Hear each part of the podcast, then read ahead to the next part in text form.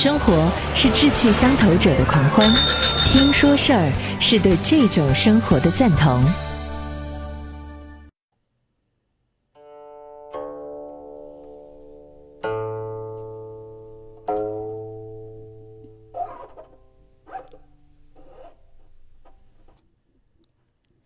各位晚上好，这里是睡前听书馆，我是张瑞。我们继续新知道致焦虑的年代。今天我们一起来共读第六章《神奇的一刻》。你正在听一首歌，我突然问你：此时此刻你是谁？假如你完全不停下来组织语言，你会如何立即而又自然而然的回答这个问题呢？要是这个问题并没有使你在听歌的过程当中受到冲击，那么你会一边哼着歌一边回答。如果这个问题惊到了你，你会回答：“此时此刻你是谁？”可是，假如你停下来思考这个问题，你就会想想要给。对方一个答案，它不是关于此刻，而是关于过去。会得到你的一些信息，你的姓名、你的住址、你的职业以及你的个人历史。觉察现实和感知当下，意味着去发现，在每一个时刻，经验就是一切，除此之外什么都不存在，没有一个正在经历着经验的你。即使是在我们最明显的有自我意识的那些时刻，我们所意识到的那个我，也总是某种特定的感受或者是知觉：肌肉的紧张、冷或暖、疼痛或刺痒、呼吸或脉动着的血流。我们对于那个能够感知的东西，绝对不会有知觉。这就好像一个人，他不可能闻到自己的鼻子，或者是亲吻自己的嘴唇。在幸福和欢乐的时光里，我们通常都乐意觉察当下的时刻，希望彼时彼刻的经验能够成为一切。在这样的时刻里，我们忘了自己，心也不会想要把自己和自己分开，跟经验相分离。但是，当痛苦出现的时候，不论它是肉体上的还是情感上的，是实际的还是预期中的，新的分裂就开始了。然后之后呢，就怪圈不断的循环。由于我无非是我现在所知道的一切，所以一旦清楚的意识到我不可能逃避当下时刻的现实，我们内在的混乱状态就一定会停止。除了以觉察欢乐的那种完满的方式去觉察痛苦、恐惧、厌倦或者是悲伤，不存在别的可能性。人类的机体拥有能够适应肉体疼痛和心灵痛苦的最奇妙的力量，但是只有在痛苦没有被想要摆脱它、想要把我和痛感分开的内在驱力频繁的刺激的时候，这些力量才能够完全的发挥作用。这种内在的驱动力造成了一种紧张的状态，反而使得痛苦变得更加强大。但是如果紧张终止了，心和身体就会开始吸收疼痛，就像水对于风吹或者是对于砍削的反应是一样的。还有一个故事，也是关于中国的某位智者。有人问他：“我们应该如何去摆脱烈焰的灼烧呢？”当然，这个烈焰指的是痛苦之火。这位智者回答说：“走到火焰当中去。可是怎么能够从灼人的火焰当中逃脱呢？”智者回答说：“走进去之后，就没有痛苦会使你更加烦恼了。”我们不必思考的像这位智者那么去深刻。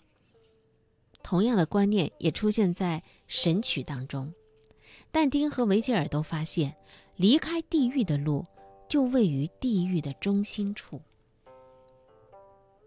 在充满巨大欢乐的时刻，一般说来，我们不会停下来想我很快乐，或者是这就是欢乐。通常情况下，一直到欢乐的感受过了它的顶峰，或者说当我们担心欢乐会消失的时候，我们才会停下来去考虑这种想法。身处欢乐当中的我们，对那些时刻能够清清楚楚的觉察。所以，我们不会想要用其他的体验跟当时的一些经验做比较。出于这个原因，我们也不会为那种欢乐去命名，因为当呼出一个名字不仅仅是为了发出感叹的时候，它就必然建立在比较的基础之上。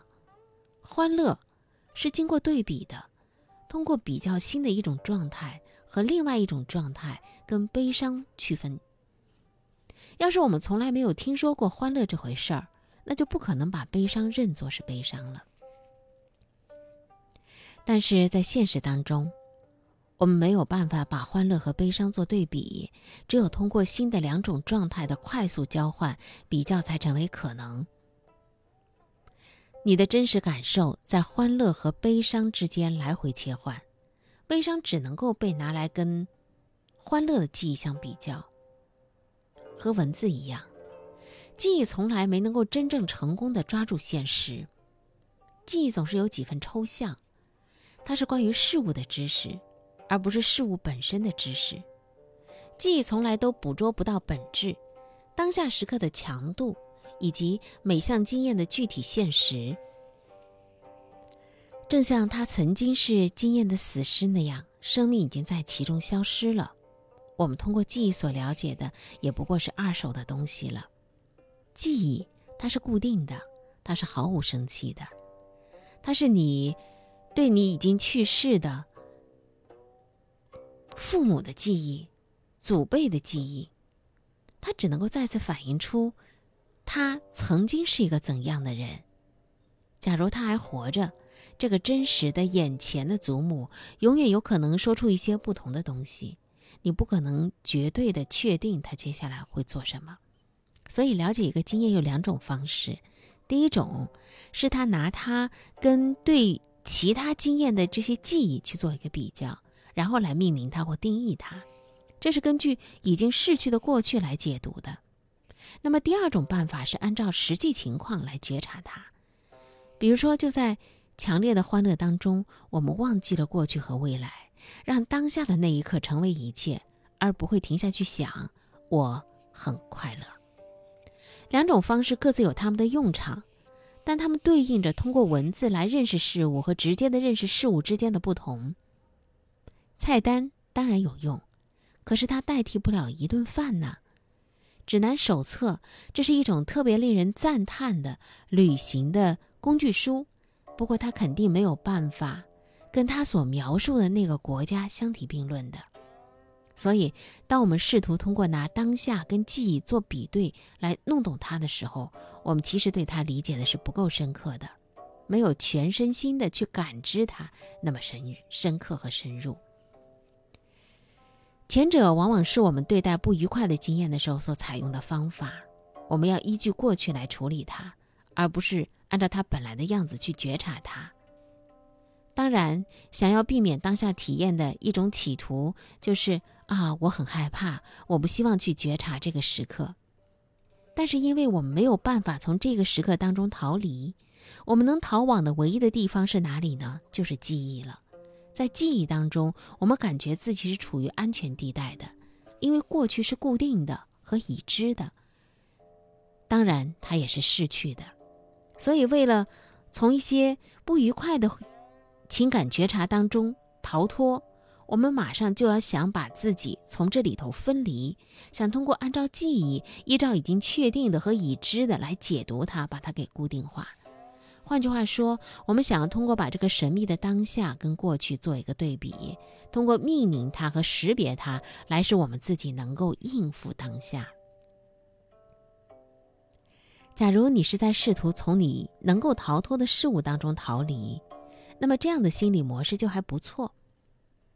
对于弄清楚什么时候应该抛开心中的阴霾，这个方法很有用，但是它不会告诉你如何跟你无法从他身边逃离的事物相处，那些事物，其实已然是你自己的一部分了。想要通过给恐惧、沮丧或厌倦感命名来控制它，实际上呢，就是求助于诅咒和祈祷的迷信了。我们可以相当容易的就认识到，为什么这个模式不起作用。我们显然想去了解命名和定义它，也就是说，想把它和我分开。但是我们为什么要试图独立于恐惧之外呢？因为我们感到害怕。换句话讲，恐惧想要把它自己和恐惧分开，就像是一个人以火来和火进行搏斗，并且这还不是全部。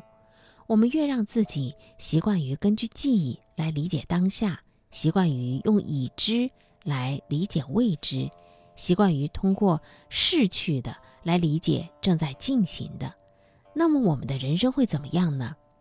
变得越来越干涸，越来越沉浮，越来越少有欢乐，越来越灰心，越来越沮丧。因而，在人把自己从生活当中的烦恼和痛苦中保护起来的同时，人就变成了某种包裹在传统的硬壳当中的一个软体动物，以至于当现实终于突破了这个保护层，被压抑的恐惧便会泛滥成型了。现实会冲破它吗？现实必然会冲破它的。从另外一个角度来看。如果你觉察到了恐惧，并且意识到了，由于这种感受就是现在的你自己，所以逃避是不现实的。你会发现，把它称为是恐惧，几乎没有告诉你关于它的任何信息。所以这些比较和命名都是用记忆而不是真实的过去经验来作为根据的。你用你的整个存在去把它作为一个全新的体验来感知，你只能这样做。没有其他选择。在这个意义上，每一项经验都是新的。在我们生命当中的每一个时刻，我们都处在新的和未知的事物当中。这个时候，你就不再拒斥这个经验，或者说一定要想给它取个名字了，而是你全身心的在接受它。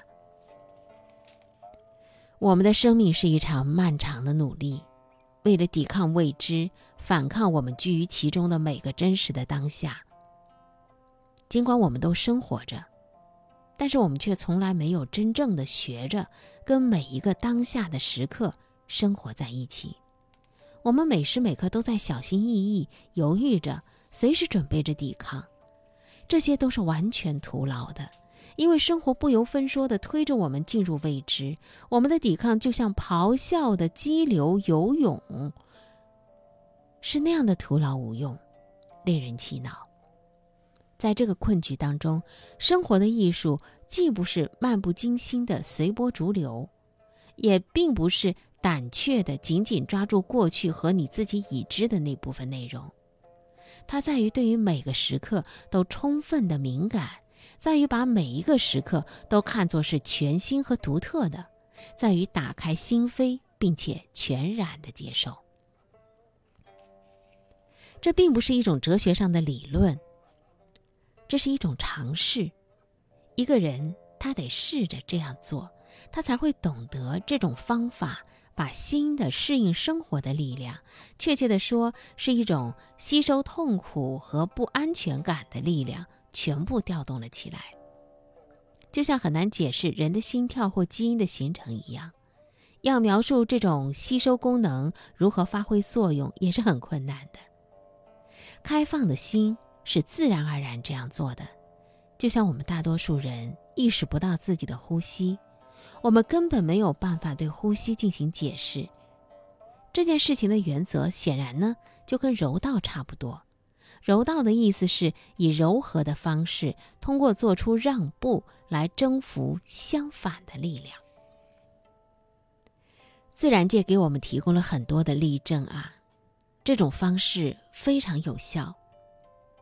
在中国的道家哲学，他们注意到了水是以柔克刚的，是有力量的。道家哲学还告诉我们，柔顺的柳树比强韧的松树。更能够挺过暴风雪的袭击。因为当松树坚硬的枝条因为积聚了越来越多的雪而断裂的时候，那么柳树那富有弹性的树枝就会因为下雪的重量而弯曲，使雪滑落，然后呢再次弹回原处。你看，我们在大自然当中可以学到很多。如果游泳的时候你被强大的水流困在中间了，你就不能噼里啪啦的手脚乱动的去挣扎，你必须得顺着它游动，慢慢的设法靠岸。如果一个人直挺挺的从高的地方下坠了，那么他的四肢就会受伤；但如果他像一只猫那样很放松的落下，他就能够安全着陆。一座在结构上没有弹性的建筑，很容易在风暴或地震当中倾塌。少了轮胎和弹簧的缓冲减震，汽车也会在路上解体。那么，我们的心是具有完全相同的力量，它是有弹性的，而且能够像水和衬垫那样吸收震击。不过，这种对于相反的力量做出的让步，跟逃跑是有着天壤之别的。你去推一片水的时候，它不会逃开，它仅仅是受到推力的地方再退后了一点儿，并且呢，把你的手给围了起来。吸收震击的物体不会像保龄球瓶那样受到击打的时候倒地，它会做出让步，但是依然停留在原地。逃开是刚硬的东西在面对压倒性的力量的时候所采取的唯一的防御措施。因此，出色的震击吸收者，它不但有弹性，而且还有稳定性，或者说重量。同样，我们所到的这个重量也是新的一个功能，而且它出现在身为人们所误解的懒惰现象当中。值得注意的是，紧张的和有挫败感的人们总是特别忙碌的，即使是在无事可做的时候。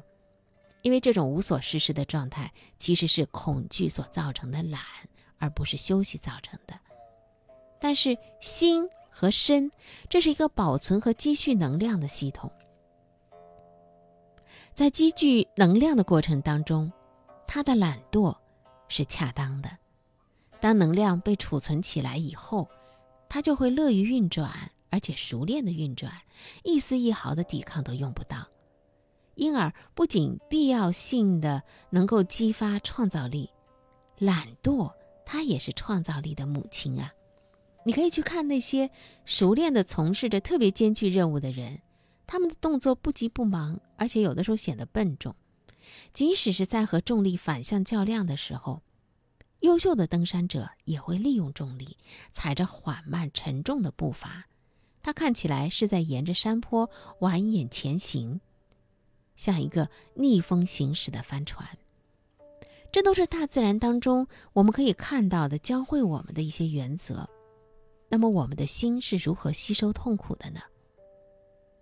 新发现反抗和逃避，也就是那个产生了我的过程，都是错误的举动。痛苦是没有办法逃避的，而且作为一种防御机制的反抗，它只是让情形更坏。整个系统都被外部的震击给震动了，意识到这种反应方式的不可行，就必须按照他自己的天性来行动，那就是保持稳定，然后吸收痛苦。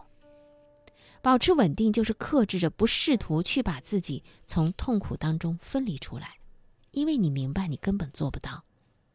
从恐惧当中逃离，这就是一件恐惧的本身事情。跟痛苦斗争，本身过程就很痛苦。想要变得勇敢，实际上是因为感到了害怕。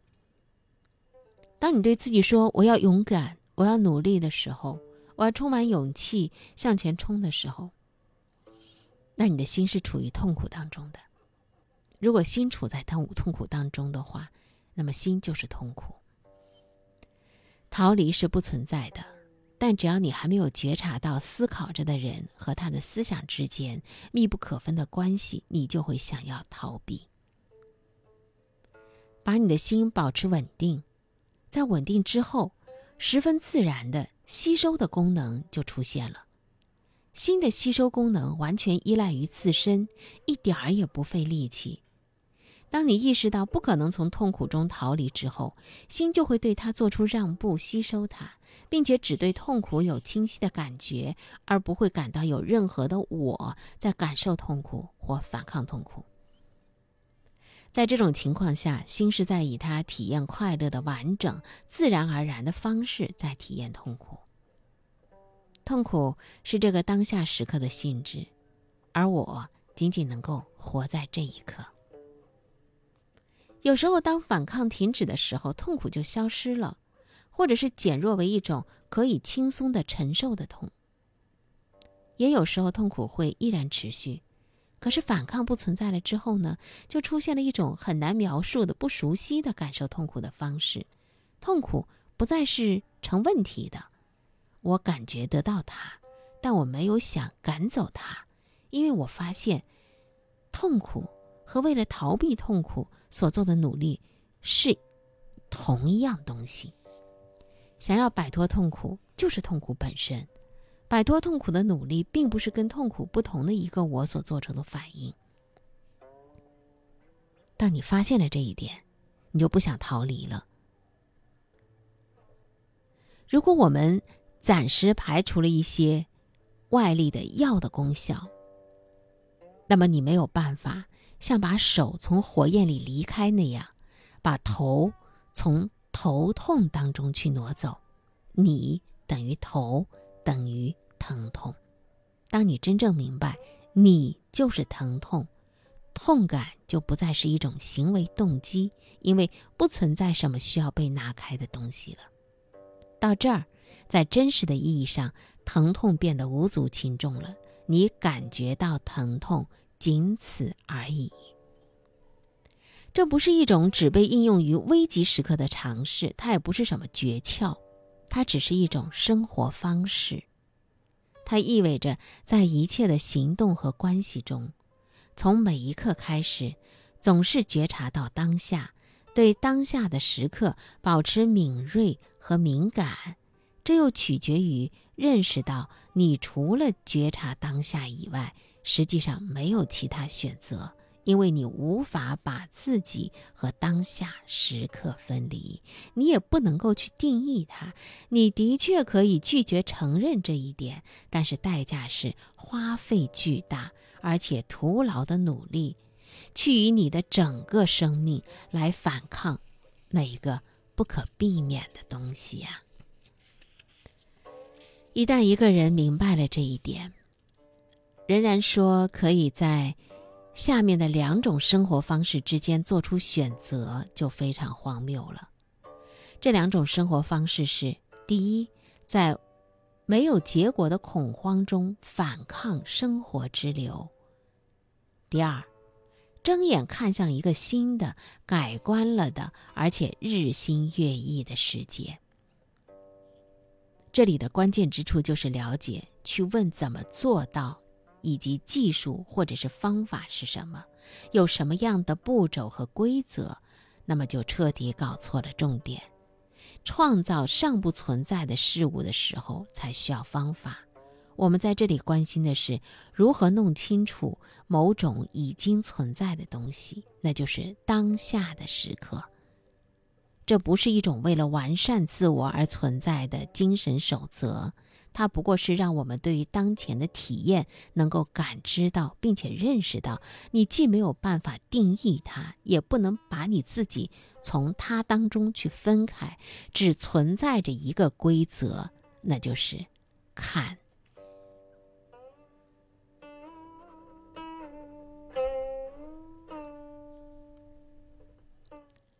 在心打开了之后，我们看到了一个新世界，它就像。创世纪的第一天那么新。根据过去记忆和文字来了解一切，在某种程度上，我们就像是在一生当中的大部分时间里，把鼻子伸进了一本旅行指南当中，却没有真正的观赏到风景。在教育的常规上，我们太过于迂腐教条了。文明人。几乎不知道任何其他理解事物的方式了，好像除了命名。每个人每样东西都得有自己的标签、号码、证书、记录、分类等等等等。好像我们的生活当中就是被命名定义的。对于现代人来讲，脱离一切概念、信条、观点、理论看待生活的方式是不可能存在的。如果有这种东西，它只能存在于傻瓜的大脑里。人们对于思想的分类，使整个宇宙显得井然有序。这是一个幻觉，它使我们痛苦，我们甚至害怕。如果不竭尽全力的坚持我们的分类的话，那一切就会消散成一片混乱了。记忆、思想、语言和逻辑，对人的生活至关重要，它构成了一半的人类理智，但是。一个只有一半理智的人和社会，却是非理性的。保持沉默，不是要丢掉你的舌头，相反，只有通过沉默，一个人才能够发现新的东西。一个从来不停下来看和听的、不间断的说话的人，他只不过是在令人厌烦的重复着他自己。思考也是这样的，思考实际上是默然不语的谈话。它自身不能够产生对于任何新事物的发现，因为它最新颖之处只是在于对于旧的文字和想法的重新整合。当然，革命性的思想者，他是超越思维，必须超越。他明白，几乎所有最棒的想法都是在思考停止的时候出现的。当你的思维因为精疲力竭停下来的时候，你的心就打开了，你能够看到问题的本来面目了，而不是描述它的样子，问题就变得能够理解了。但是，超越思维的能力不是天才专有的，只要人生的秘密不是一个有待解决的问题，而是一个等待被体验的现实，我们就都可能会拥有这种能力。许多人都能够听音乐，但是只有少数人会演奏和创作音乐。那么，你只是依据过去去听的话，那么你甚至连音乐都没有办法聆听。要是我们的耳朵只能够辨别手鼓打出的节奏，我们能够从交响曲当中听到什么呢？我们或许能够听到一些节奏，但是听不到了旋律和和声了。也就是说，我们就没有办法发现音乐的一个基本的元素。想要能够聆听，不要说创作，也不要去关注琴弦的震颤、管子当中的空气的声音。拨动的琴弦的嗡嗡的声音，我们只要感知、欣赏。假如我们只是把绘画看作是一种不用相机制作的彩色照片的话，那么我们在一幅中国山水画当中看到的就是笨笨的样子了，我们就学不到任何有用的东西。假如在不同的门类的艺术和科学学科当中，这一点是正确的话，当我们想要在一个更为广阔的意义上去理解生活，并且想对现实或一些未知世界有所了解的时候，这一点更是千真万确了。我们为什么可以那么容易的就欺骗了自己呢？让自己相信形形色色的超自然的体验和幻觉呢？很有意思，问自己。这样的一个问题：如果我们只打算对和我们自己已知的东西相一致的那些保持开放，那我们还不如把自己给封闭起来。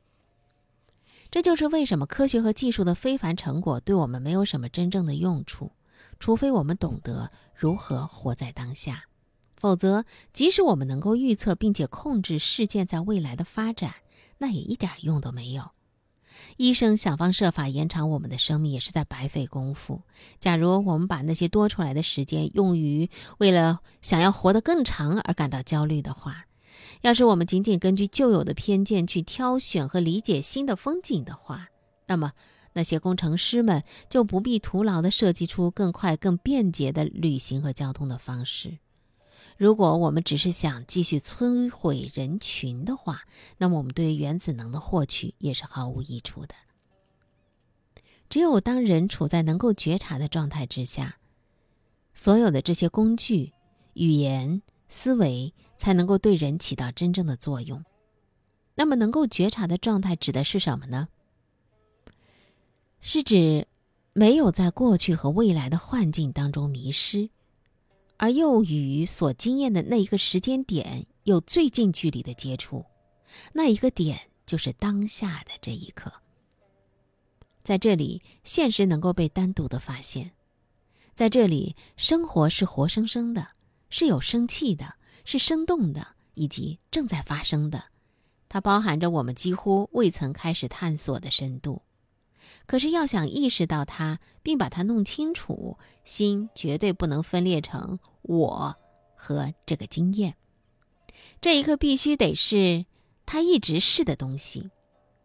你所是的全部，以及你所知道的全部，在这座房子里，没有空间留给打上引号的你和我。这是我们今天分享的。心知道治焦虑的年代的第六章的内容，神奇的一刻，知道这一刻指的是什么了吗？意识到不可能从痛苦中逃离之后，心就会对它做出让步，吸收它，并且只对痛苦有清晰的感觉，而不会感到有任何的我在感受痛苦或反抗痛苦。